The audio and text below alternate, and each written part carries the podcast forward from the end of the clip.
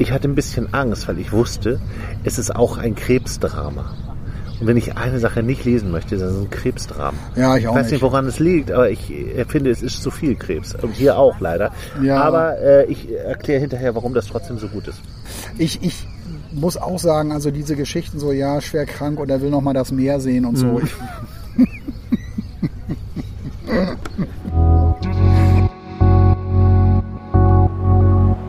dieser Werkshalle oder da wo, an dieser Location, wo sie das Video aufgenommen haben, da hatten sie auch Scheinwerfer stehen gehabt. Und Ja. das war alles unerträglich heiß und Shirley Bassey ist eingegangen in diesem Interview, in diesem, in diesem Video. Ja. Und Dieter Meier wollte ständig auch die Szenen nochmal wiederholt haben. und sie hat danach, und sie hat danach gesagt, äh, mit Yellow will ich nie wieder in meinem Leben irgendwas zu tun haben. Und das meint die ernst. Hallo, ihr seid beim Podcast Zweimal Buch. Wir sind zwei Männer, die gerne lesen. Zwei Männer, zwei Bücher.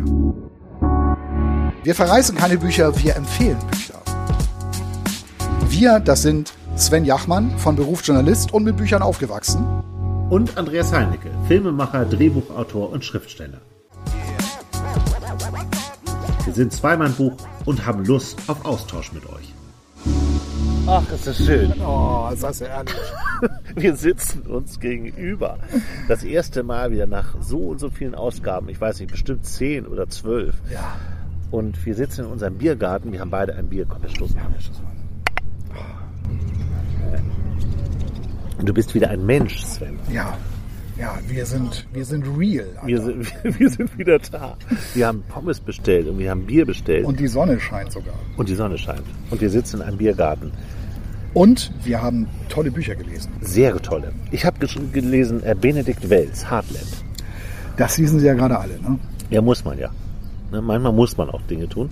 Und äh, Er gehört ja auch zu den Autoren, ne, die da warten ja auch alle drauf. Ja. Ne? Wann kommt der neue Wells? Und ich erinnere mich an eine Geschichte. Wir haben ja damals zusammen in der Johannes Bekaner Redaktion gesessen. Ja. Johannes Bekaner war ja der Vorgänger von Markus Lanz für die Älteren unter uns, Genau. die sich da noch dran erinnern. Und da haben wir uns ja auch kennengelernt. Und an unserer Schreibtischinsel oder wie man das sagt, in unserer Hood, saß eine Kollegin, die hieß Katharina Kregel oder heißt hoffentlich noch Katharina Kregel. Vielleicht auch mit Nachnamen anders inzwischen. Aber die hat mir von diesem Benedikt Wells erzählt Ja. und hat immer gesagt, Benny, Ja, Benny. Benny aus der Maischberger Redaktion. Der hat mal in der Maischberger Redaktion gearbeitet. Ach was. Ja, das ist ganz komisch. Das ist in all seinen ähm, Lebensläufen. Verschweigt er das? Ja, aber, er hat aber wir damit decken gearbeitet. das jetzt auf. Genau. Weil er ganz Bei. Maischberger hat er gehabt. Ich kann mich noch daran erinnern, ich kann mich noch daran erinnern, wenn wir, wenn wir ähm, auch so ein bisschen geguckt haben, was machen denn so die anderen Sendungen. Ne? Ja. Da fragte unser Redaktionsleiter doch immer nur, was hat sie gemacht?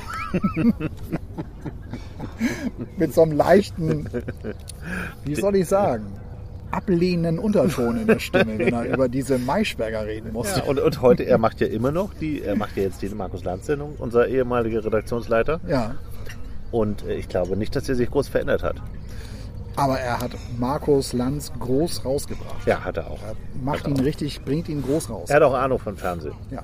Von Fernsehen jetzt, ne? Ja.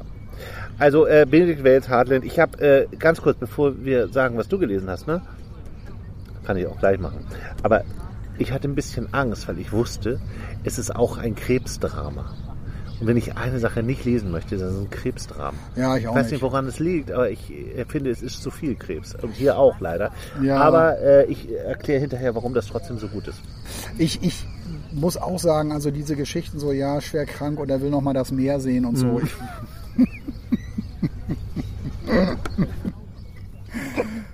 Ja, ist schwierig, ne? ja, finde ich auch. ja. Ist jetzt auch Der oft letzte genug geile erzählt. Tag und- ja, genau. Dieses beschissene irgendwas. Ja. Ja, ähm, was hast du mitgebracht? Ich meine, ich weiß es ja. sensationell, sensationell, sensationell. Ich habe es irgendwann, äh, bin ich drauf gestoßen, weil ich, ich bin ja großer Fan von Musikerbiografien. Ja, auch. das hast du ja schon oft Und bewiesen. ich habe jetzt gelesen Yellow.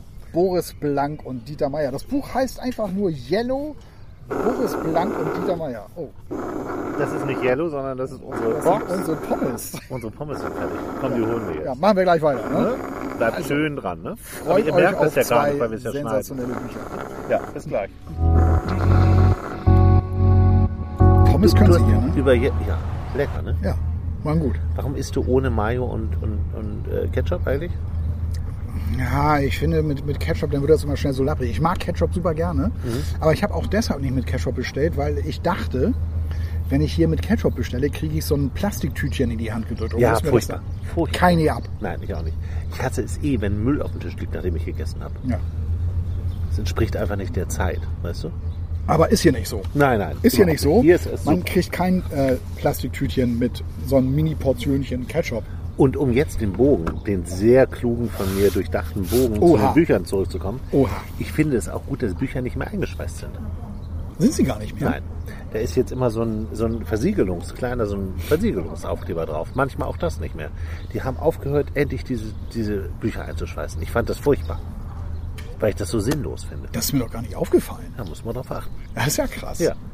Du wolltest mal was über dein Buch sagen. Ja. Äh, ich lese ja wahnsinnig gerne Musikbiografien. Das habe Ja. ich, glaube ich, vor den Pommes schon gesagt. ne? Macht ja nichts. Ja. Ich höre mir das gern an. Und ähm, äh, ich bin durch Zufall äh, äh, darauf aufmerksam geworden, dass es auch von Yellow eine Biografie gibt. Abgefahren. Und ich habe mir die Biografie, des, ich war gar nicht so ein großer Yellow-Hörer. Also ich finde ich find ein, zwei Mhm. Titel wirklich überragend. Der, einen davon höre ich immer noch. Aber bitte nicht, oh yeah. Nein, nicht Oh Yeah. Das ist übrigens eine ganz spezielle Geschichte hier in dem Buch auch. Wirst du gleich erzählen. Komischerweise ist der Track, den ich immer höre, der wird hier gar nicht erwähnt und es ist einer der besten Yellow-Tracks überhaupt. überhaupt. Der heißt Get On. Aha. Nee, auch nicht. get on, get on, get on, take me, get on, get on, get on. So geht er ungefähr. Also, also richtig, hat auch einen Hammerbeat, so eine Hammeratmosphäre, hat, gefällt mir wahnsinnig gut. Ähm, wird hier gar nicht erwähnt, komischerweise. Ich finde, das das ist toll gemacht, das Buch. Das sieht wirklich super aus. Und äh, wenn man ähm, von der Seite, ich kann es hier nur von der Seite sehen, weil du es so vor dir hast, ist das die Hälfte, ist das ein Bildteil? Ja, die Hälfte sind Fotos okay. und die andere Hälfte ist Text. Deshalb ist das Buch eigentlich, also die eigentliche Geschichte ist tatsächlich sogar relativ schnell erzählt. Das ist Ja. gerade mal ein Ticken mehr als 100 Seiten. Ja. Und dann kommen auch schon die ganzen, die ganzen Fotos. Oh, die sind aber cool, die Fotos. Ah, es sind, es sind wirklich, es sind wirklich coole Fotos. Die sind also rundum gelungen. Du liest das so und denkst so, ach schade, dass es nur über 100 Seiten sind. Das, da, also da hätte ich gerne noch mehr gewusst Mhm. Ja, eigentlich. ja, ne? ja. Von daher, ähm, äh, aber das Wusstest du- Buch ist echt ein Erlebnis. dass ich Dieter Meier mal äh, am Hauptbahnhof getroffen habe in Hamburg. Ja. Und er mich gefragt hat, wo bitte geht's zum den Zug nach Zürich? Nee. Doch, wirklich. Und ich habe ihm das dann gesagt, weil ich das gerade zufällig gesehen hatte. Er war ein ganz, ein ganz feiner Mann, also ganz toll gekleidet, auch so Anzug und so, so einer, weißt du, der noch so eine Taschenuhr So hatte mit so einer Einsteck, Kette. Einstecktuch Einstecktuch, genau. Der war ja. ganz freundlich. Fragte mich, wo bitte geht's nach Zürich? Und er spricht auch so mit diesem ja, Schweizer. Ja, ja. Und du hast mir zu meinem Geburtstag im letzten Jahr oder zu einem anderen Anlass einen, einen Wein geschenkt von Dieter Meier. Ja, ja. Ähm, den hat ein, tatsächlich ein Freund von mir entdeckt. Das ist, Ja. äh, Dieter Meier hat ja ein großes äh, Anwesen auf, äh, auf sage ich schon, in Argentinien. Ach so. Und ähm, da hat er eine große Rinderherde und er baut auch Wein an. Mhm. Und äh, ja, wenn, wer sich jetzt für Wein interessiert, Rotwein, also wir haben, mein Kumpel hat diesen Rotwein halt entdeckt Mhm. und der ist auch ähm, äh, äh, vom Etikett her ist der auch so blau-weiß wie die argentinische Flagge. Ja. Und dann geht so ein roter, ich glaube ein roter Querstrich geht so durch. Und äh, da steht irgendwo ganz klein einfach nur so Dieter Meier steht da irgendwo drauf. Ja, super. Und er sagte mir so, hier, kennst du den Wein schon? Hier ist von Dieter Meier. Und ich so, was? Der, der, der von Yellow oder was? Na ja, genau, der ist das. Und ich habe Dieter Meier Und auch. teuer. Der ist teuer. Der ist Wein. teuer? Ja. Und ich weiß, dass der teuer ist und deswegen habe ich ihn noch nicht getrunken, weil ich dachte, ich brauche den besonderen Anlass. Der besondere Anlass könnte sein, dass dieser Lockdown so langsam vorbei ist. Ja, Ich glaube, ja. ich mache den gleich auf. Ja. Ja. Gute Idee. Ja, solltest du echt mal aufmachen. Also hat sich, also ja, und da, das, also das wusste ich nicht, dass er selber auch jetzt inzwischen in die in die Weinbranche eingestiegen ist. Das wird ja auch im Buch kurz auch auch erwähnt. Mhm. Ja. Ähm, also Dieter Meier ist sowieso einer, der sein Geld immer gut angelegt hat. Mhm. Also es ist keiner jetzt, der also ein ganz seriöser Mann, wenn es darum geht, mit Geld umzugehen. Das liegt auch in der Familie, weil sein Vater war Banker. Hat er das Buch geschrieben oder der Boris Blank heißt der andere, ne? Nee, das hat ein Autor geschrieben, das ist der Daniel Rüser. Das ist ein äh, Musikjournalist, der hat, ähm, der Ah. hat das Buch geschrieben. Ja. Ja. So viel erstmal dazu. Ach echt, ich will weiterhören. Achso, echt jetzt? Ja, finde ich total interessant. Weil eigentlich, ich kenne den Dieter Meier, ich habe auch mal einen Film mit Nick Cave, ich bin ja ein riesen Nick Cave-Fan. Mhm. Ich sollte mal dieses Comic eigentlich, es gibt ja so einen Nick Cave-Comic, das finde ich eigentlich interessant. Vielleicht bespreche ich das mal. Und äh, ich habe mal einen Film mit Nick Cave gesehen und Also was Dieter gerade so Meier auch brummt, ist übrigens äh, ein großer Frachter, der gerade wieder hier. Ja, endlich wieder. Geräusche. Ja. Nicht mehr dieses tote Zoom. endlich wieder Frachter und Biergläser, die aneinander klirren. Das ist real. Ja, das ist real life. Ja, du hattest gerade, ich habe dich unterbrochen. Ja, ich habe mal einen Film gesehen mit Nick, mit Nick Cave und da hat Dieter Meier auch mitgespielt. Es war ein ganz schräger Film. Nina Hagen hat, glaube ich, auch mitgespielt. Ich weiß nicht, ich glaube, der hieß Dandy oder so. Ah, okay. Da habe ich den auch gesehen. Und der war ja immer so top gekleidet. Ne? Aber du hast das Buch gelesen. Ich äh, will mich gar nicht... Äh, Ja, ähm, also das Buch ist wirklich hochinteressant, macht wirklich irre Spaß, das zu lesen. Es fängt schon, fängt schon gut an. Es fängt nämlich an mit Moby. Moby. Moby, Ja. der DJ. Der macht jetzt auf intellektuell. Ne? Der ist jetzt bei der Deutschen Grammophon. Und Du kannst gehen. Genau, es fängt schon, fängt schon interessant, interessant an mit Moby, also dem DJ, also die, dem, dem bekannten äh, Musiker auch. Ähm, ist der äh, Enkel, glaube ich, Enkel oder Sohn, weiß ich, muss ich jetzt echt mal schnell nachgucken, äh, des Autoren von des äh, weltbekannten Romans Moby Dick. Moby Dick. Ach, ehrlich jetzt? Deshalb nennt er sich Moby. Ja. Von Harold Melvin. Genau, und der ähm, lässt ausrichten, als er sich mit dem Autoren dieses Buches trifft. Also er soll Yellow auf jeden Fall grüßen, weil Yellow, ohne Yellow wäre er nicht DJ Moby geworden. Ach, interessant. Jetzt ist er, jetzt macht er auf intellektuell. Ne? Ja, jetzt macht er Ist er bei der Deutschen Grammophon und spielt seine alten Dinger mit Orchester ein. Ich finde, das ist der Abgesang auf alles. Echt? Ja, ich finde, ich finde es ganz schlimm. Auch diese ganzen Night of, diese ganzen verklassigten Rolling Stones Stücke und, und so. Ich, das äh, haben die damals so nicht geplant. Ja, ja. Braucht man, also mich hat das auch nie Ich finde es furchtbar. Classic meets Pops. Oh Gott, Pop und so äh, weiter. fürchterlich. Ja.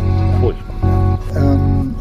Was ich auch, was ich auch ganz spannend fand, ähm, war, dass äh, Boris Blank ähm, hatte sich erst einen anderen Namen für Yellow überlegt. Ach, der heißt auch nicht so, oder? Also der heißt gar nicht Boris Blank. Doch, Boris Blank heißt Boris Blank, aber die, also äh, ähm, die Band sollte Mhm. So. eigentlich nicht, oder ihre Band sollte eigentlich nicht Yellow heißen. Oder er, er hatte vorgeschlagen, sie Elastics zu nennen. Ah, es gab eine Band, die hießen Elastica. Ehrlich? In den 90er Jahren, ja. ja. Okay. Und Elastics, okay. Ja, und äh, das ist auch ganz, ganz interessant. Also Boris Blank ist auch so, ein- so ein Soundtüftler ähm, und es wird immer auch gelobt, also dass seine, äh, dass, dass die Yellow ähm, Platten, hätte ich jetzt fast gesagt, die Yellow-Stücke, dass sie sehr gut produziert klingen, Ja. dass die einfach fantastisch klingen würden.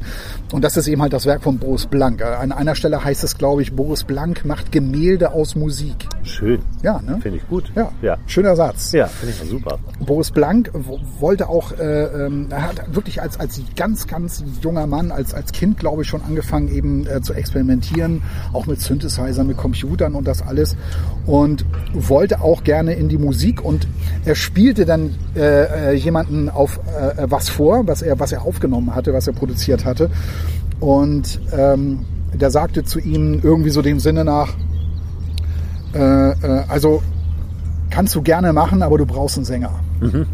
also ich helfe dir, aber nur dann, wenn du zulässt, dass da noch Gesang eine, eine Rolle spielt. Und der hat dann den Kontakt zu Dieter Meier geknüpft. Und so sind die, so sind die beiden dann zusammengekommen. Man würde ja gar nicht auf die Idee kommen, dass Dieter Meier ein richtiger Sänger ist. Der ist ja auch, der hat eigentlich, wenn man den so sieht, würde man ja nie denken, dass der überhaupt was mit Musik zu tun hat. Man würde den eher für so einen Banker halten oder für so einen Immobilienhai oder so. Ja, sein Vater war ja Banker. Ach so.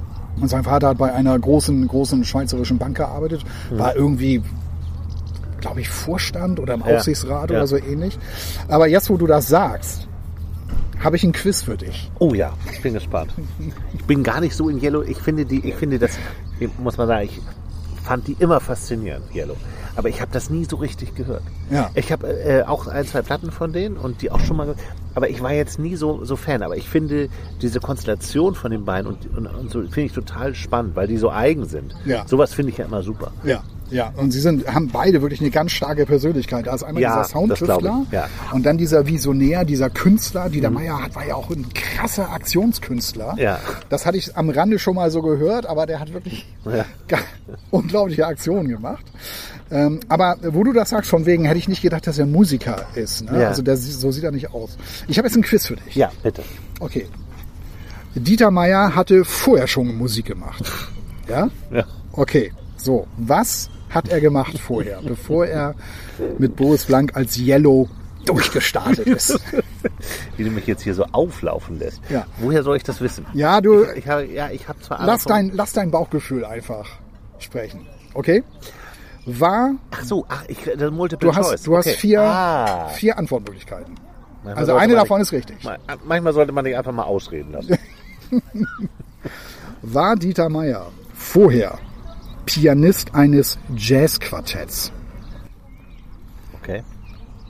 War er Liedermacher und ist als Straßenmusiker aufgetreten? Niemals.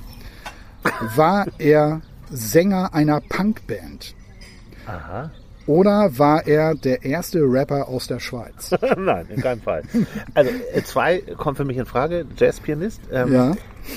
Ich kann mir aber vorstellen, weil der eben in diesem Film Dandy mitgespielt hat, der eigentlich so im Punkrock zu Hause war, Ja. dass der Punkrock-Sänger war. Bist du dir sicher? Nein, bin ich natürlich nicht. Ich würde, weil das, es liegt natürlich auf der Hand, dass der Jazzpianist ist, weil das würde zu ihm passen. Ja. Aber man nimmt ja nie das Offensichtliche. Ja. Und du hast dir ja was dabei gedacht, mich so in die Irre zu führen mit deinen vier Multiple-Choice-Antworten hier. Also ich hätte gedacht, du würdest dich für, für also, äh, Also Straßenmusiker war der in keinem Fall. ja. Solche Leute sind nicht auf der Straße. Aber er war ja auch Straßenkünstler. Ist das Aber das wahr? äh, hätte man vorher. Ich, ich sag nur, also ich Okay. versuche nur äh, die Option mal so ein bisschen auszuholen. Also ich, ich hätte gedacht, du würdest dich auf zwei, auf, äh, auf mindestens eine andere äh, Möglichkeit beschränken. Und die, die hattest du gleich ausgeschlossen. Deshalb dachte ich, das Quiz ist ein bisschen fies, weil, Rapper? Nein, das war der nicht. okay, alles klar. Stimmt, war auch nicht. Okay, dann ist das schon mal raus. Ja. Also war der Straßenmusiker? Das kann ich mir. Der, der Ich, ich wollte es nur als mögliche Option mit ins Spiel bringen. Nein, ich bleibe dabei. Ich sage, der war Punksänger. Okay, ich löse auf. Okay, bitte. Ich löse auf, indem ich, indem ich kurz ein paar Zeilen mal vorlese. oh ja. Es geht hier um einen Auftritt, den Boris Blank gesehen hat von Dieter Meier. Und er erzählt es folgendermaßen. Im überschmückten Weihnachtsbaum, ich weiß nicht, ob jetzt die, ob die, ob jetzt die Location so hieß oder was, ähm, aber ich nehme es jetzt, Ja. Mhm, wie hieß sie jetzt? Egal. Im, das war in der Schweiz auf jeden Fall, in einem Club in der Schweiz. Im überschmückten Weihnachtsbaum habe Dieter Meiers Stimme Platz finden müssen. Das war anfangs nicht einfach, sagt Blank.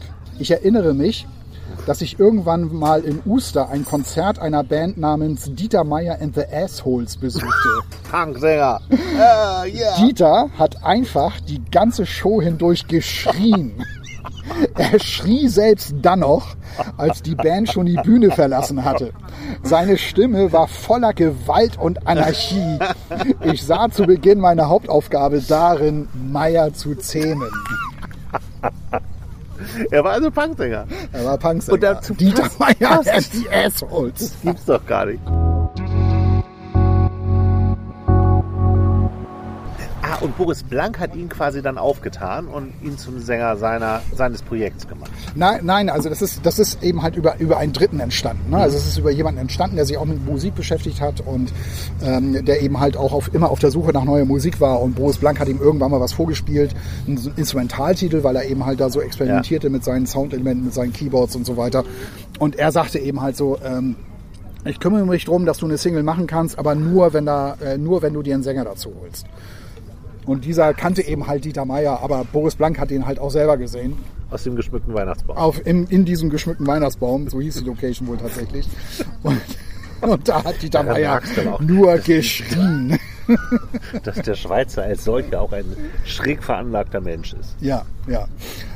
Mal abgesehen davon, dass, was das, dass die beiden wirklich tolle Charaktere sind oder Ja. spannende Charaktere sind. Dieter Meier auch mit seiner Kunst. Also Dieter Meier hat sich mal in New York an eine Straßenecke gestellt und hat jedem irgendwie einen Dollar gegeben, der ihm auf eine Frage Ja oder Nein sagt. Und, und das war auch, ja, das war auch eine, das hat er inseriert äh, in New York. Und dann kam auch irgendwann die Polizei, die hat den gefragt, was machen Sie hier eigentlich und so weiter. Und da wurde Dieter Meier schlagartig auch in der Kunstszene bekannt mit dieser Aktion. Oder, oder er hat gesagt, ähm, oder hat veröffentlicht, veröffentlichen lassen, an dem und dem Datum werde ich genau an der und der Stelle stehen. und solche, Weißt du, was mich total interessieren würde? Weil ich finde den Typen ja auch so spannend. Ähm, wie erzählt er das? Ich meine, klar, das hat jetzt ein anderer Autor geschrieben, aber erzählt er das mit so, einem, mit so einer Selbstironie oder, oder nimmt er das alles total ernst, was ich, was ich eher von ihm erwarten würde? Ja, also ich kann jetzt nicht beurteilen, wie Dieter Meier das jetzt dem Journalisten erzählt hat, dem äh, Mhm. Daniel Rüser. Aber ähm, ich glaube schon, dass da, also das, das kommt schon also ganz seriös rüber. Und ich glaube auch, dass ähm, das ist halt ein Künstler.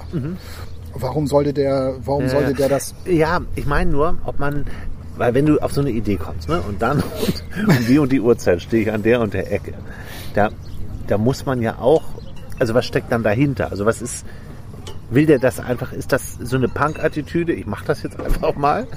Oder ist es, äh, oder ist es ein Teil einer, einer Performance sozusagen? Ja, also es ist ein Punk-Performance-Künstler, würde ich ihn, würde ich ihn mal so okay. nennen. Das hat, ist, hat ja was Punkiges, ne? auch so Geld zu verschenken auf offener Straße. So. Aber er wurde damit eben halt in der Kunstszene, Kunstszene gleich berühmt. Ja. Äh, und hat sich da einen Namen erarbeitet und hat einfach gemacht. Also hat sich einfach solche Sachen einfallen lassen, hat einfach gemacht und kommt halt so aus dieser Ecke. Äh, auch, auch, auch mit Yellow jetzt zum Beispiel. Also äh, die, die kamen da zusammen, haben produziert. Er hat sich auch nie großartig vorbereitet. Also es gab irgendwie nicht so, ähm, dass er jetzt da gesessen hat und einen Text entworfen hat und sondern der ist ins Studio gegangen und hat dann einfach drauf los. So Art Sprechgesang ist es ja. I love you, I know. Ja, sowas zum Ja, Beispiel. Und, ja. und dann, ja, super, nehmen wir so. Also so, so Aber ungefähr. der, der eigentliche Mastermind ist schon Boris Blank. ja, Boris, Boris Blanke ist eben halt derjenige, der diesen Sound, diesen Yellow-Sound halt gemacht Ja, hat. So. ja, cool. Und der, ähm, das ist halt einer, äh, die DJs lieben halt diese Musik. Mhm. Also Yellow wurde damals auch tatsächlich in Clubs gespielt, auch in New York, und die Mhm. Leute sind ausgeflippt nach dieser Musik. Das, wenn, wenn das, das wird auch im Buch so wirklich so beschrieben. Also die, ähm, irgendwann hat die Nachricht erreicht, ey, da äh, in New York so ein DJ, der, der spielt in so einem angesagten Club, der spielt da eure Nummer. Und ihr müsst das sehen, die Leute flippen aus. Und dann sagte Dieter Meier, alles klar, müssen wir da mal hinfliegen. Und dann sind sie, nur um das mal zu sehen, in diesen Club gegangen und haben sich das angeguckt. Und die- diese ganzen Geschichten erzählen die da ja, die, das, das erzählen die da. Und, und was ich auch so interessant fand, was ich auch so spannend fand zum Beispiel war, dass äh, zum Beispiel die Modeszene Yellow entdeckt hat auch für sich. Also ähm, die haben äh, Modenschauen gemacht mit Yellow-Musik oder Yellow sollte dafür auch Musik produzieren. Boris Blank sollte dafür Musik produzieren. Ja. Das war plötzlich so ein neuer Weg, irgendwie Mode zu präsentieren. Und äh, das, ist, das ist einfach wahnsinnig, das ist einfach echt interessant, das so zu lesen. Ja. Auch ähm, was, was, äh, ja, was, was die für eine Euphorie auch in, in New York so ausgelöst haben. Also wie gesagt, die Leute rasten aus, wenn da ein Yellow-Titel gespielt wird. Ja. Das ging dann irgendwann nicht mehr, hieß es auch, weil Yellow dann kommerziell zu kommerziell waren und ein DJ sagt dann so, nee, jetzt sind das ja irgendwie so Kommerzstars, jetzt lege ich das nicht mehr auf. So ungefähr, Ich ne? finde halt, ähm, also dieses The Race, ne, finde ich so schrecklich. Ja, ja. Ich finde das so ein schlimmes Stück. Das hat ja, war ja immer bei Formel 1 damals. Ne? Genau. Wir kommen ja aus der Generation der Formel 1 Gucker. Und ich fand das immer so furchtbar. Und dieses, dieses Intro, dieses Ja. so, das ist ja so, genau. Das ist ja tausendmal benutzt worden, auch in allen möglichen Einspielfilmen, im Fernsehen, immer Ja. und immer wieder. Ja. Weil das natürlich auch irgendwie gut ist, aber es nervt mich trotzdem. Ich finde es furchtbar. Ja. Und dann haben die doch auch mit hier mit Shirley Bassey immer zusammengearbeitet, oder Das nicht? ist eine geile? Geschichte. Das ist eine geile Geschichte. doch so, oder? Ja, ja, ja, ja. Da habe ich, da habe ich The auch. Love Divine. Ja. Und ein unfassbarer Titel. Aber ein toller Titel. Ja, ein toller Titel. Ganz toll, ja. Und die Geschichte ist auch so unfassbar. Sie haben, ich meine, das war in Zürich. Sie haben das Video in Zürich, sie haben immer, immer selber auch ihre Videos gedreht. Also sie haben alles selber gemacht. Ja. Das war so eine Ja. große Stärke auch von Yellow. Dass sie wirklich alles selber, sie hatten auch über alles eine Kontrolle. Sie sagen heute über sich, oder Dieter Meier sagt auch, wir hatten immer die Kontrolle über alles. Äh, wir haben auch nie Rechte abgegeben, wie so viele andere Bands und Musiker und, äh, sondern das war immer komplett bei uns. Das hat, hat nicht allen gepasst. Aber das war denen egal. Äh, Dieter Meier hat immer gesagt, die Rechte waren immer bei uns. Und diese Shirley Bassey-Geschichte. Ja, Also sie haben, in, sie haben, mein, ich meine, es war Zürich oder Berlin, ich krieg's ihm hier genau zusammen. Da haben sie das Video mit Shirley Bassey aufgenommen. Und es war ultra heiß an dem Tag. Und sie musste eine Perücke tragen. Und auch in, diesen, in, diesen, in dieser Werkshalle oder da wo, an dieser Location, wo sie das Video aufgenommen haben, da hatten sie auch Scheinwerfer stehen gehabt. Und Ja. das war alles unerträglich heiß. Und Shirley Bassey ist eingegangen in diesem Interview, in diesem, in diesem Video. Ja. Und Dieter Meier wollte ständig auch die Szenen nochmal wiederholt haben. und sie hat danach, und sie hat danach gesagt, äh, mit Yellow will ich nie wieder in meinem Leben irgendwas zu tun haben. Und das meint die ernst. Also, das, also, Aber die, ja. also das, äh, die, Aber diese, das ist bestimmt auch eine Diva, Shirley Bassey. ja, das wurde da jetzt nicht so, das, Nee. hat, das hat der Autor jetzt nicht so intensiv beschrieben, ob es jetzt eine Diva ist oder nicht. Ja. Aber sie hat klipp und klar gesagt, mit Yellow will ich in meinem Leben nie wieder irgendwas zu tun haben. Aber der Titel ist sensationell. Der Titel ist ganz toll. Ja. Ich finde eh einige Yellow-Stücke finde ich wirklich großartig. Also ich, äh, ich verstehe das. Ich finde es auch echt abgefahren, dass du jetzt hier mit so einer Yellow-Biografie. Wie heißt der Verlag? Echtzeit? Oder ist das der Titel? des Ja? Echtzeit. Das ist der Verlagsname. Ja, ja. Nie gehört. Ich auch, ich auch vorher. Jetzt ist wirklich auch sehr schön, ein sehr schön aufgemachtes Buch. Ja, sehr schön, Genau, ja. hier hinten, ne? Hier hinten steht's. Ich will mit Yellow nie wieder etwas zu tun haben. Shirley Bassey. Das finde ich auch super, dass es hinten drauf steht. Finde ich auch. Ist das ein Buch, wenn man jetzt gar nicht Moby, Moby sagt, sie sehen aus wie gruselige Banker. Der Boris Blank doch eigentlich gar nicht so. Naja, sie sind ja beide so Boris Blanc, so Ja, mit doch, Zigarre stimmt, und in, ja. diesem, in, diesem, in diesem Anzug halt. Ne? Könnte auch aus Wolf of Wall Street sein. ja. Aber es, es, es, ähm, es wird auch viel erzählt über die Musik, über die Musikindustrie, über die Plattenindustrie. Es ist wirklich sehr, sehr spannend. Ähm, es ein, ein Absatz, den fand ich auch, den habe ich mir auch mal so rausgeschrieben. Yellow haben ja sechs Jahre lang keine Platte rausgebracht. Und ein äh, Plattenmanager sagte dazu, in sechs Jahren werden heute Stars aufgebaut, zum Glühen und Verglühen gebracht. Sie verschwinden von der Bildfläche, landen in einer Entzugsklinik oder werden tot aufgefunden. Yellow halt nicht. Nee, Yellow nicht. Gibt es die überhaupt noch? Ja, die gibt's noch. Die produzieren immer noch. Mich erinnert das gerade an Daft Punk. Daft Punk haben äh, ja dieses wirklich Überalbum gemacht. Das war ja wirklich überragend. Ähm, und da haben sie ja neun Jahre nichts gemacht. Und jetzt sind sie wieder aufgetaucht, um das Ende der Band zu verkünden. Ja, Anstatt, also we- weißt du, neun Jahre, da musst du auch nicht mehr sagen, wir lösen uns jetzt auf. Die hast du gar nicht mehr. das finde ich auch so. Aber das passt natürlich auch zu denen. Ja. Aber Yellow gibt's auch. Ach, Das ist ja ja. Yellow gibt's noch. Und ähm, Aber da kriegt kein Hahn mehr nach, oder? Hat man so das Gefühl? es sind, ist sind so überhaupt nicht mehr, vorbei. ja, läuft so unter ferner Liefen. Ja, ich ja. glaube, ich glaube, wenn die, wenn die äh, eine Konzerttournee machen, die ist schnell Ja, ausverkauft. das glaube ich auch, weil es wahnsinnige Fans gibt. Ja, denen. ja, genau. Und äh, Boris Blank wollte übrigens nie live auftreten, hat eine wahnsinnige Bühnenangst. Ach, echt? Äh, ja, also äh, deshalb haben sie auch kaum Live-Konzerte gegeben. Fand ich auch ganz, fand ich auch ganz interessant. Und äh, was ich ich finde auch, es in- auch schwierig mit sowas. ja, Ich meine, die Pet Shop Boys haben das ja, die, die, das ist ja auch so eine Sache, die haben das ja so genial gelöst, ne, mit den ganzen Theaterinszenierungen, die sie da so auf der Bühne haben und so. Aber da muss sich auch etwas einfallen lassen, weil der steht da ja eigentlich nur an so einem Keyboard. Ne? ja, ja, genau, genau. Ähm, ja, sie haben, sie haben auch viel natürlich so mit Videoinstallationen gearbeitet und ähm, also cool. sie haben schon einen Weg gefunden, Ja. um doch irgendwie zum Event zu werden, aber Boris Blank wollte nie auf eine Bühne oder hat, er- hat also wollte das einfach nicht, ums Verrecken nicht. Ja. Und, und Dieter Meier wollte das aber immer. Ist ja klar, also Ja, äh, ja. glaube glaube ich auch. Ja, klar.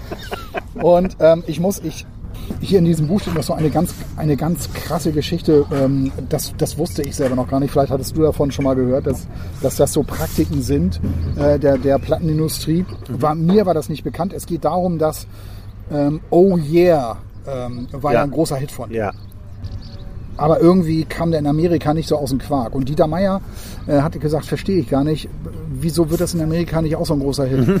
und es gibt, es gibt halt äh, eben halt so diese, diese, Promo diese Promoter, diese Plattenpromoter, die eben halt eben ne, Richtung, richtig Werbung machen für, für irgendeinen Titel und äh, versuchen eben halt den Titel ins Radio zu bringen. ja, die treffen die Radio-DJs, kommen da an mit ihren silbernen Koffer. Da sind Genau. ganz CDs drin gewesen damals und dann ging's los. Und ähm, er bezahlt also einen Promoter, dam- damit er eben halt durchs Land reist, um, Ja. um, um Oh Yeah bekannt zu machen. Hat teilweise Erfolg, teilweise aber auch nicht. Äh, und dieser, dieser Promoter reist also durch Amerika und, und versucht jetzt eben halt sein Glück da äh, mit Oh Yeah zu machen. Und, aber dann kommt etwas dazwischen. Und dieser, dieser Promoter ist mit Meyer immer in, in, in Kontakt. Ne? Ja. Und ähm, eine Woche später rief er Meyer an, der damals in Malibu wohnte und klang verwirrt. Soeben habe ihn ein Polygram-Manager angerufen und ihm gesagt, er solle sofort aufhören, ohne Absprache Oh Yeah zu promoten. Meyer tobte. Er bezahle Smith mit seinem eigenen Geld. Die Plattenfirma solle froh sein, wenn überhaupt irgendjemand Werbung mache. Was Smith und Meyer nicht wussten, der Druck kam von woanders. Denn zur Arbeit der Independent Promoters gehörte es nicht nur Hits zu platzieren, sondern auch andere Hits zu verhindern, um sich Sendezeit für die Stücke zu sichern, denen die Promotoren Hitpotenzial zusprachen. Smith, also dieser Promotor, reiste weiter und wieder gab es einige Tage lang gute Neuigkeiten. Dann rief er erneut an. Diesmal klang er nicht verwirrt, sondern panisch. Es war das letzte Gespräch, das Smith und Meyer miteinander führten. Offenbar hatten die Independent Promoters Angst bekommen, Oh Yeah könnte ihre teuer erschummelte Sendezeit gefährden. Das gibt's nicht. Tim Smith sagte damals zu Dieter Meyer am Telefon, Dieter, ich habe einen anonymen Anruf bekommen. Jemand sagte mir, Kit, du bist ein guter Junge, du hast ein hübsches Gesicht.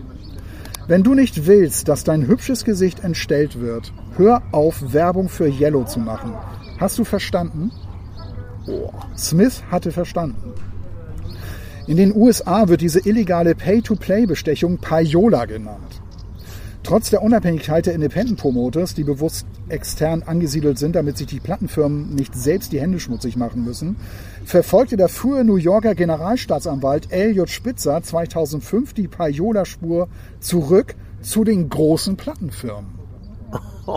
Die Staatsanwaltschaft einigte Okay. sich im Juli 2005 außergerichtlich mit Sony BMG Music Entertainment im November 2005 mit der Warner Music Group und im Mai 2006 sechs mit der Universal Music Group, bei deren deutsche Abteilung Yellow heute unter Vertrag stehen. Die drei Konzerne erklärten sich bereit, 10, 5 und 12 Millionen Dollar an eine Non-Profit-Organisation des Staates New York zu bezahlen, die Musikprojekte finanziell unterstützt. Der vierte Großkonzern EMI blieb vorerst Gegenstand von Payola-Ermittlungen. Oh. Das finde ich schon heftig. Das finde ich auch heftig. Nein, äh, um das zu beantworten, das wusste ich nicht. Jetzt könnte man viele Witze machen. Hätte ich gewusst, dass es Leute gibt, die Hits verhindern können. Ich hätte aus eigener Tasche welche losgeschickt. Vielleicht wäre Barbie Girl nie ein Hit geworden. Oder Ace of Base. Aber ähm, äh, trotzdem ist das natürlich ein. Also, das wusste ich überhaupt nicht. Das ist ja eine total harte Geschichte. Ja, ja. Also auch das steht hier drin. Das, das, das macht das Buch halt irgendwie wirklich Ja. so, so unglaublich Ja, interessant. ja, ja. Ne? Also was für ein vielschichtiger, äh, interessanter Typ der Dieter Meier ist. Also der mir jetzt so ein bisschen näher ist, ne? weil, ich, weil man den besser kennt. So. Aber toll. Ja. Also, ja, schöner Tipp. ja, ich kann das Buch Echt? wirklich, wirklich, wirklich mit reinstem Gewissen absolut empfehlen. Ja. Ich glaube, selbst wenn man nicht so ein Yellow-Fan ist. Ja, absolut. Also was du gerade da so erzählst und so. Ja, also ich man, man kannte die ja, also ich, ich finde Dieter Meier halt klasse. Ich mag auch, diese, ja. diese Erscheinung und den Typen und, und auch diese Einstellung eben halt, die er so hat. Und den einen oder anderen Yellow-Titel finde ich großartig. Ich mag Ich auch. auch. Bands, die, ähm, die halt mit einem ganz eigenen Stil so erfolgreich werden und wo auch andere sagen, die haben uns so beeinflusst, äh, was Yellow gemacht Mhm. Und das waren hat. sie definitiv. Ja. Wen haben die alles beeinflusst? Also Ja. völlig klar. Also Großartig. ganz starkes Buch. Hat also hat mega Spaß gemacht, das zu lesen. Ich habe natürlich auch pa parallel bei YouTube immer so geguckt, Ja, klar. wenn so von Das- den das ersten ja einen Titeln so die Rede waren. Ja. Und wo ich mich dann auch gefragt habe, ey, weil es, es gab zum Beispiel ein äh, ein, ein äh, Plattenproduzenten, der hat der hat diese erste Single in die Hand bekommen. Ich habe mir die angehört und dachte dachte nur so, ey, es ist also echt ein bisschen anstrengend so. Und der ist echt da hinterhergegangen, der, der wollte halt diese Typen kennenlernen. Und der drehte dann äh, die Platte um und dachte so, das gibt's auch nicht, das kommt aus der Schweiz. Das ist natürlich auch interessant. Ja. Ne? Was kommt aus der Schweiz? Ja. Also würde mir gar nicht. DJ Wowo. Ah, Stimmt. Stefanie Heinzmann.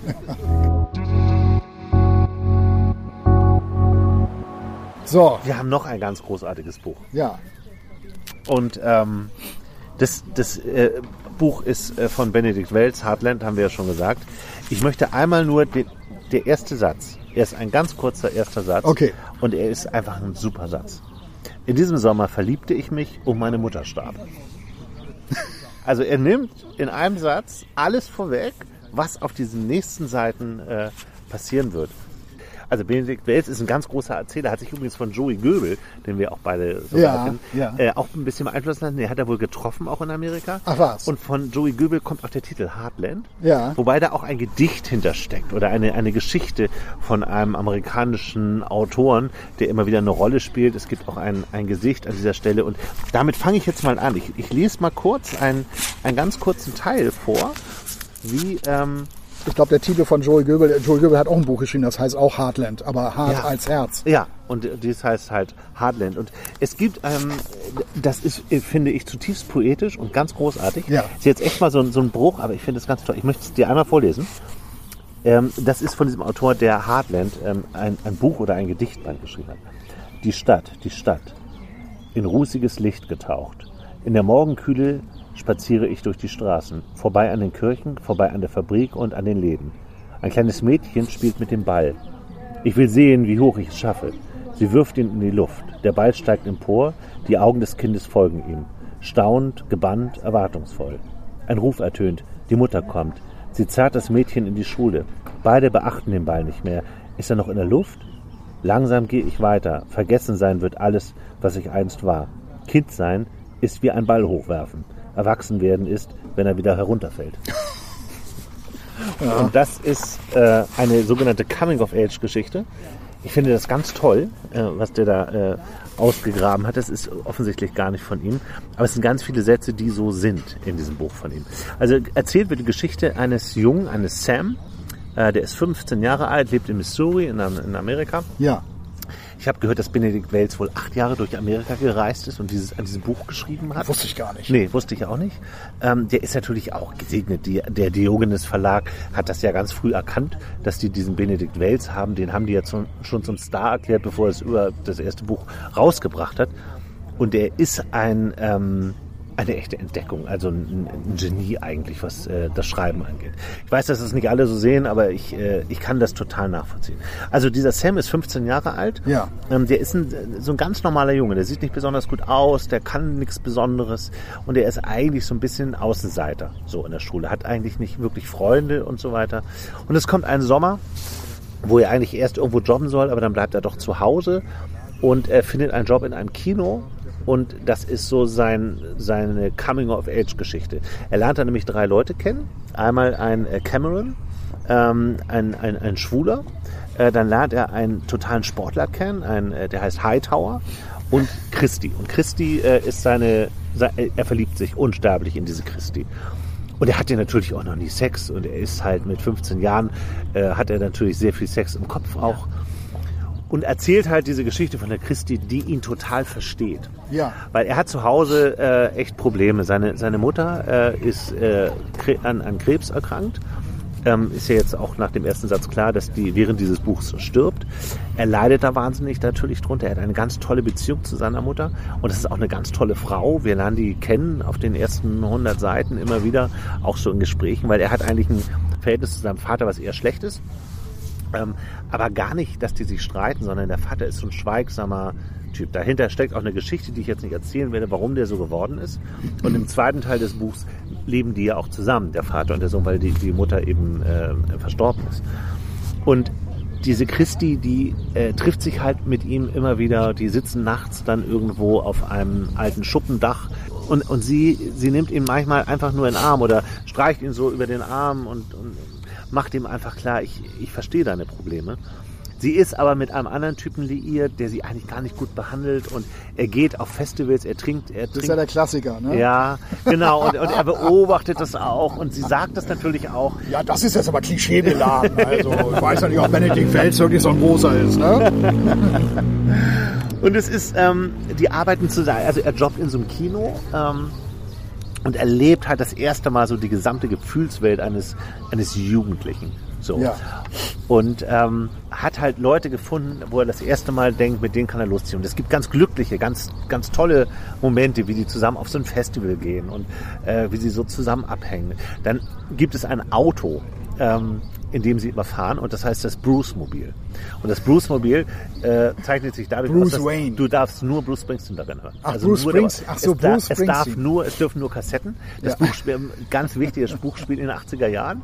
Da sind auch die ganzen tollen Bands drin der 80er Jahre. Natürlich allen voran äh, Bruce Springsteen. Dann, äh, dann auch so, so Journey und dann Electric Light Orchester und so.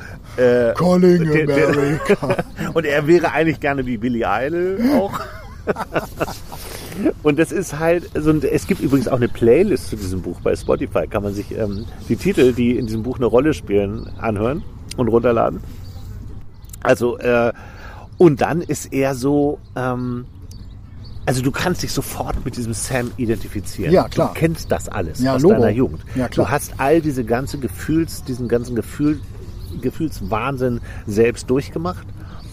Und das ist, finde ich, so die Kunst an diesem äh, Benedict Wells, dass der das einfach so toll in Worte fasst. Und das ist ja nicht, das ist ja nicht hochpoetisch geschrieben, sondern das ist ja relativ einfach geschrieben, aber es packt dich total. Ja, es ist, es ist ja auch so schwierig als 15-Jähriger, ne? Also äh, man verliebt sich ja andauernd, aber es wird ja andauernd nicht erwidert, ne? Ja. weil die Mädels, in die du dich verliebst, das ist ja meistens, sind ja meistens die Mädels aus deiner Klasse irgendwie. Ja. Und die stehen eben halt auf die, die zwei Jahrgänge über dir Genau. sind. genau. Das ist das Problem. Und du bist halt so, ein- so, so ein kleiner Spacken irgendwie Ja. so, ne? Also, ja. Und das ist, ähm, man muss auch sagen, Gibt wenig coole Jungs, die 15 Ja. Jahre alt sind, die cool sind irgendwie. Gibt, gibt wenig, glaube ich. Ja. Was, ähm, was auch immer so eine, also es gibt eine, natürlich eine wahnsinnige Melancholie in dem Buch. Einmal natürlich das mit seiner Mutter. Und äh, ich hatte ja vorhin schon gesagt, ich finde so, so Krebsdramen, sowas will ich eigentlich nicht lesen. Ich, Ja. Man hat das einfach alles schon so oft gehört und das ist alles schlimm. Äh, in dem Fall ist es aber die Art und Weise, wie das beschrieben wird von seiner Mutter und was da eben alles so dranhängt für ihn, das ist ganz toll. Das ist, ähm, das ist natürlich auch traurig, ganz klar. Und die stirbt auch sehr plötzlich in dem Buch. Äh, Ich erzähle das nur, weil das vorne ja steht. Ja, ja, klar, man ne? weiß es ja. Wird man, man, Man weiß, man- aber es kommt auf die Situationen an, wie er das genau, auflöst. ne? Genau, Also- und dann ist es auch wirklich sehr lange, geht es um dann die Beerdigung und was er dabei empfindet und wie die Leute sind und dass sie dann auf so einem, auf, bei, bei so einer Beerdigung, da sitzen sie zusammen bei diesem Leichenschmaus hinterher und dann fangen sie an, Anekdoten zu erzählen und Ja. dass die das halt nur machen eigentlich, um selbst zu merken, wir sind noch am Leben und uns geht's gut. Und das analysiert der alles auch so für sich. Man muss sagen, also diese, diese Clique, dieser, dieser Cameron, äh, dieser Hightower und diese Christie, mit denen er da immer abhängt, die sind alle fertig mit der Schule und alle gehen sie dann eben in die, in die weiterführende Schule oder an Universitäten. Man weiß also, es ist ihr letzter Sommer und der tollste Sommer, den sie überhaupt haben. Und da, davon äh, wird halt die Geschichte erzählt. Ja, ja. Und äh, es ist auch so, es, du weißt auch, die trennen sich und er schreibt es sogar an irgendeiner Stelle, wo er sagt, äh, wir sehen uns alle nie wieder. Ja. Also sie sehen sich einzeln wieder, aber nie wieder in dieser Konstellation. Und die Christi, die, die, die ihn so durchschaut und, und ihn so versteht und dadurch verliebt er sich natürlich auch immer mehr in sie. Er wird innerhalb dieses Buchs auf 16. Also er hat Geburtstag und sie bereitet für ihn so ein, ein Geburtstagsfest vor, was ich so auch noch nie gehört habe. sie zwingt ihn eigentlich zu drei Mut, also er muss zu allem Ja sagen. So. Und äh, er macht drei Mutproben an diesem Tag oder ungewöhnliche Sachen. Und eine seiner großen Dinge, die eigentlich keiner weiß, ist, er schreibt Songs und er ist selbst Musiker und spielt Gitarre. Und er soll halt seinen Freunden halt am Ende, das ist dann einer dieser Tests, äh, so ein Lied vorspielen. Und das äh, kostet ihn eine wahnsinnige Überwindung. Und das scheint aber toll zu sein. Und seine Mutter in diesen ganzen äh, Erzählungen, die, die Mutter hat ihn immer total unterstützt mit seiner Musik. Sein Vater hat davon gar keine richtige Notiz genommen. Man merkt im zweiten Teil des Buchs, dass der Vater eigentlich ein echt guter Typ ist. Nur, dass man es eben bis dahin nicht gemerkt hat. Der wächst aber dann eben in diese Vaterrolle rein. Und äh, da gibt es zum Beispiel ein, eine, eine Mutprobe, die er dann auch an seinem Geburtstag bestehen muss, ist, er muss so eine Klippe runterspringen ins Meer oder in, in so einen See.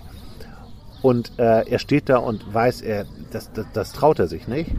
Und dann schreien sie alle und er nimmt die Christi an die Hand und springt mit ihr zusammen darunter, Ja. womit sie dann halt auch nicht gerechnet hat. und das sind immer diese, diese ganz extremen Momente, die so, so, wo du so merkst, boah, die sind am Leben so, ne? Diese, diese Aufbruchstimmung und so. Also ich fand, ähm, Habe ich auch mal gemacht, von der Klippe springen. ja, Ja, wir waren mal. auf Mallorca hast du das mal gemacht, das habe ich gedreht. ja, das, das, das, das stimmt. da hattest du sogar Bodenkontakt. Das Ja, da habe ich, oh die- hab ich mir die Stirn so ein bisschen Ja. aufgeschrammt. Ja, ja, das erinnere ich. Da- ja, War ja zum Glück Sandboden. Hm. Aber ähm, nee, ich habe auch mal mit Freunden mal eine ganz tolle Reise gemacht, so auch so durch Frankreich, ein, ein großes Stück durch. Und dann sind wir, sind wir irgendwo ähm, in der Nähe von Monaco gelandet, auf so, einem, auf so einem Campingplatz und haben da Leute kennengelernt und die haben uns dann zu so einer Badestelle geführt. Mhm. Und das, die, diese Badestelle, die war ähm, an so einem Wasserfall. Mhm. Und äh, also dieser Wasser- Wasserfall, das Wasser sammelte sich dann in, in so einem See Ja. und floss dann aus diesem See heraus, floss das dann Mhm. Und äh, du konntest also äh, von diesem Wasserfall äh, die Felsen, da konntest du hochklettern und dann konntest du da halt runterspringen. und äh, das haben wir dann auch gemacht. Und, und diese, diese Stelle wiederzufinden, das, Mhm. das würde mich mal interessieren. Da würde ich gerne, gerne mal wieder hin. Ja, ja. Ganz kristallklares Wasser war da. Oh, herrlich. Das war echt schön. Ja. Nochmal zurück zu dem äh, Buch Heartland von Benedict Wells. Ja, was da auch noch so eine Rolle drin spielt und auch das kennen wir auch gerade so Leute, die auf dem Land aufgewachsen sind oder in, in kleinen Ortschaften. Dieser Ort in Missouri, wo das spielt, das ist so ein sterbender Ort eigentlich. Ja.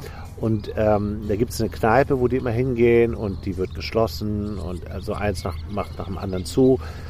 Und alle wollen auch mit diesem Ort nichts mehr zu tun haben. Aber hinterher merken sie dann halt, weil es eben ihre Heimat ist, hängen sie halt total daran. Es gibt dann auch eine ganz gute Wende, auch dieses Kino soll schließen und so.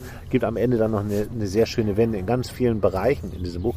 Das lässt dich auch total versöhnlich zurück, trotz dieser harten Geschichte mit der Mutter und so. Ich ähm, finde, das ist das beste Buch von Benedict Wells bisher. Also mir persönlich hat es am besten gefallen. Klar, wenn ein Bruce-Mobil mitspielt, dann äh, ist es natürlich schon Bist ja großer Fan. ja, ich bin ein gro- sehr großer Fan und ähm, ich fand das auch eine tolle Idee. Sein Lieblingsfilm übrigens ist Zurück in die Zukunft, der eine ganz große Rolle spielt. Er sieht, glaube ich, diesen Film innerhalb dieses Buchs 30 Mal oder so. Wahnsinn. Weil er im Kino arbeitet hat. Ja, ja. Und dann Ach ja, sieht, er den, sieht er den immer wieder. Er will natürlich auch sein wie Michael J. Fox und er ist, das ist der, der allergrößte. Und ich habe mich auch so zurückerinnert und dann auch dieser Soundtrack von Huey Lewis und so. Ja, ja krasser Auch. Film. Ich, hab- ich habe ihn Als damals dieser- auch gesehen. Ja. Als dieser Film rauskam, dachte ich auch, das ist eigentlich mit das Beste, was du je gesehen hast. Mich hat der auch total gepackt. Ich fand, war ein großer Fan dieses, Ja. Ich, kann- ich kann mich auch noch daran erinnern, also erstmal ne, die- dieses mit, mit dem Skateboard irgendwie durch die Gegend da, da immer fahren, Ja. Mhm. das hatte so eine Leichtigkeit. So, ne? da, da dachte ich, ich glaube, da dachte ich zum ersten Mal in meinem Leben, oh, wie gern würde ich in Amerika leben. Ja, der hat so eine amerika ja, finde ich auch. Und was, was ich aber, was ich, was bei mir komplett hängen geblieben ist, und das ist ja heute auch großes Thema, das ist ja immer dieses Zuckerfreie. Mhm. Also zuckerfreie Cola trinken und so weiter. Da, da war irgendwie in, bei Zurück in die Zukunft war das ein Thema. Dieses, Echt? dieses, dieses, äh, dass Zucker ungesund ist. Das wurde da sehr stark the äh, thematisiert. Das, das erinnere ich noch sehr Das genau, komischerweise. Also bei all diesen verrückten Szenen, die da natürlich viel prägender natürlich sind für diesen Film. Aber daran kann ich mich noch sehr gut erinnern. Ja. Und es war natürlich einer der ganz großen Filme der 80er. Ja. Also die 80er waren ja auch filmisch so sensationell. Ja, musikalisch und filmisch war das sensationell und ähm, da, du tauchst komplett in diese Zeit ein Ja. mit, mit, mit diesem Buch. Und du bist so berührt von dem, wie er denkt und wie der so drauf ist. Du verstehst das alles so. Ich kann mich so mit diesem Sam identifizieren in dieser Zeit, dass das. Ähm, und er hat eine Schwester, äh, muss man vielleicht noch erzählen, die lebt in Los Angeles. Die ist eigentlich, hat sehr früh diese Familie verlassen, die Schauspielerin. Ist da wohl auch relativ erfolgreich, aber jetzt auch nicht so, so übermäßig, aber die kommt gut klar. Und er wirft ihr natürlich auch vor, die hat sich überhaupt nicht um, um, um die Mutter gekümmert. Das wussten ja alle, dass sie Krebs hat.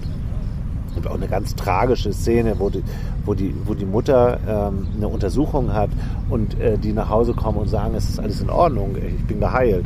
Und er wiegt sich in diesem Selbstverständnis und es kommt natürlich raus, dass die ihm das erzählt haben, damit er ein bisschen eine unbeschwerte Jugend hat. Und Aber- solche Dinge kommen. Aber gibt es einen bestimmten Grund, warum das jetzt ausgerechnet in den 80ern spielt?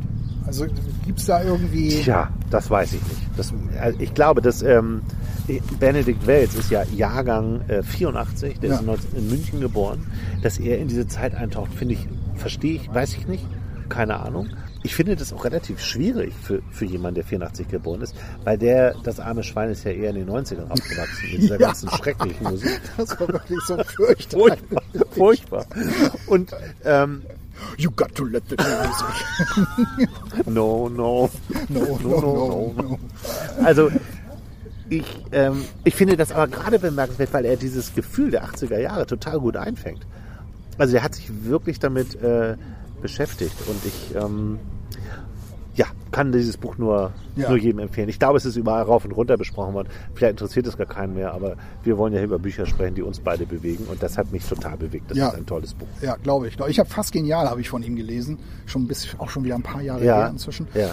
Äh, aber auch nur noch so, ja, so bruchstückhafte Erinnerungen. Das ist immer schrecklich, ne? Hm? Ich weiß nicht, das, das ist irgendwie komisch, dass, dass man Bücher so, selbst die, die man gut fand, Ja. irgendwie dann doch vergisst oder halt so gewisse Wendungen oder elementare Szenen gar nicht mehr so drauf hat. Aber fast genial, weiß ich noch, hat mir auch total gut gefallen. Ging ja, wie, wie das Buch sagt, um, um Genialität oder Mhm. um Intelligenz oder ja, um das, was auf einer, was, was, was auf einer Abiturnote irgendwie steht und, und äh, sowas, sowas in der Richtung, weiß ich noch, da, da, das war so das Thema, spielt glaube ich auch in Amerika und war auch ein tolles Buch. Ja, ja. Ja. Ich kenne eins, das äh, spielt in Berlin, das war das erste, was ich von ihm gelesen habe, von so einem Typen, der so einen Roman schreibt und eigentlich nichts auf die Reihe kriegt, der so in Berlin rumhing. Und da waren für mich auch so Längen drin, dass ich gar nicht, das wurde auch total hoch gelobt, sein, sein erstes Buch ähm, war das. Vom Ende der Leichtigkeit oder was war denn das noch? Das Ende Nee, der das Einsam- hieß Becks letzter Sommer. Becks letzter Sommer, genau. Und, und Becks letzter Sommer, das fand ich auch gut, das weiß ich auch noch, als ich das gelesen habe. Aber ich finde, dass ähm, Christian Ulm hat das Hörbuch gelesen, lese ich hier gerade übrigens drin. Ähm, das hat mich in Teilen auch genervt. Weil der Typ, weil ich mich mit dem nicht so identifizieren konnte. Der hing einfach nur ab und hat nichts auf die Reihe gekriegt. Und das kann ja auch nerven, solche Leute. Und das ist hier halt ganz anders. Der ist zwar auch nicht äh, nichts Spektakuläres, aber diese ganze Gefühlswelt, die der so durchlebt, und auf der anderen Seite auch diese Ernsthaftigkeit, wie er das Leben betrachtet, natürlich durch diesen Tod seiner Mutter, ähm, ist einfach wahnsinnig berührend. Das Ja. ist ein ganz, ganz tolles Buch. Ja, wo du das sagst, Becks letzter Sommer, also so ein Typ, der nichts auf die Reihe kriegt, das, das erinnert mich gerade auch an ein Buch von Joey Goebel. Ja, Ähm, welches? alle gegen Osborne oder Ah ja, genau. da geht es um, um Präsidentschaft Vincent, ne, oder was? Mhm. Präsidentschaftswahl oder so ging es doch. Und da war die Hauptfigur auch so ein Typ, der nichts auf die Reihe kriegt. Ja. So ein Fukuhila-Typ auch irgendwie. und das ging mir total auf die Nerven. Also Ja. ich hatte immer diesen Typen vor mir und dachte so, ja, mit dem will ich nichts zu tun haben und der nervt mich irgendwie und ähm, interessiert mich überhaupt nicht. Das, das ist, das ist, so, so ein Roman hat Joey Goebel irgendwie auch geschrieben. Guck mal, hier steht noch was drin in dem Special Thanks. Das ist ja auch, auch dieser Abspann ist übrigens gut gemacht. Soundtrack Heartland gibt es, ne? Ja. Und dann ähm, hat er am Ende nochmal den Abspann und Credits. Und das ist eigentlich seine Dankesliste an alle Leute, die ihn inspiriert haben. Wahrscheinlich auch welche, mit denen er da durch Amerika gereist ist. Und er schreibt hier, äh, als der Roman schon fast fertig war, reiste ich für einen Sommer nach Amerika und besuchte diverse Kleinstädte, weil das spielt ja auch in dieser Kleinstadt. In einer traf ich Joey Goebel, dem ich aufgrund eines Missverständnisses letztendlich den Titel dieses Buchs verdanke. Er ist nicht nur Autor solch großartiger Werke wie Vincent und Irgendwann wird es gut, sondern auch ein Meister des ersten Satzes. Hier mein Favorit. Leicht war es nicht, sechs Milliarden gebrochene Herzen auf einmal zu ficken. Doch ich schaffte es. ja, das Benedict war endlich mal wieder eine, ein, eine Podcast-Folge, so wie wir sie eigentlich äh, mal erdacht hatten. Ja, ich habe noch eine kleine Geschichte. Ja, ja bitte. Hätte ich, wollte ich eigentlich schon zusammen mit Yellow erzählen. Ähm, ich hatte ja, also in, in meinem, also in dem Buch von Yellow wird auch ein äh, großer Plattenmanager, Mhm. Pla Plattenboss, ein deutscher Plattenboss, äh, Spielmann heißt der, erwähnt, der, der lebt, lebt in äh, Köln. Weiß gar nicht, ob er noch lebt, aber mein ehemaliger Musikchef bei Radio Hamburg, Mhm. der kommt auch aus der Plattenindustrie und der hatte, ich habe ihn dann gefragt, hey, kennst du den? Weil der sagt ja so tolle Sachen auch über Musik und so weiter, kann man auch in dem Buch hier nachlesen. Das hat mich auch sehr beeindruckt, was der, was der Spielmann für eine Einstellung auch zu, zu Popmusik hatte, fand ich großartig. Und er sagte, ja, ja, den kenne ich auch. Äh, Aber ich hatte mehr mit seinem Vorgänger zu tun. Ich war, war noch bei der Plattenfirma unter seinem Vorgänger. Und dann äh, erzählt er so, ja, und der, der Vorgänger, der kam eines Tages, kam der aus England wieder und hatte also sehr viel so neue Musik mitgebracht. Und dann hatte der alle um sich versammelt in so einem Raum und hat dann äh, Musik einer, einer Band abgespielt, die er da halt gehört hat, die er da erlebt hat. Ja. Und ähm, hat das so abgespielt und sagte, fragte in der Runde, und, was haltet ihr davon? Und er so, ja, schrecklich. Und einige sagten, ja, ist ganz okay, ist ganz gut und so. Ähm, und dann sagte er, die Jungs hier werden durch die Decke gehen, werft die Pressen an, wir pressen 100.000 Stück. Und das muss so Und jetzt 70er, kommt wieder ein 80er Quiz. gewesen sein. Kommt wieder ein Quiz. Welche, welche Band war das?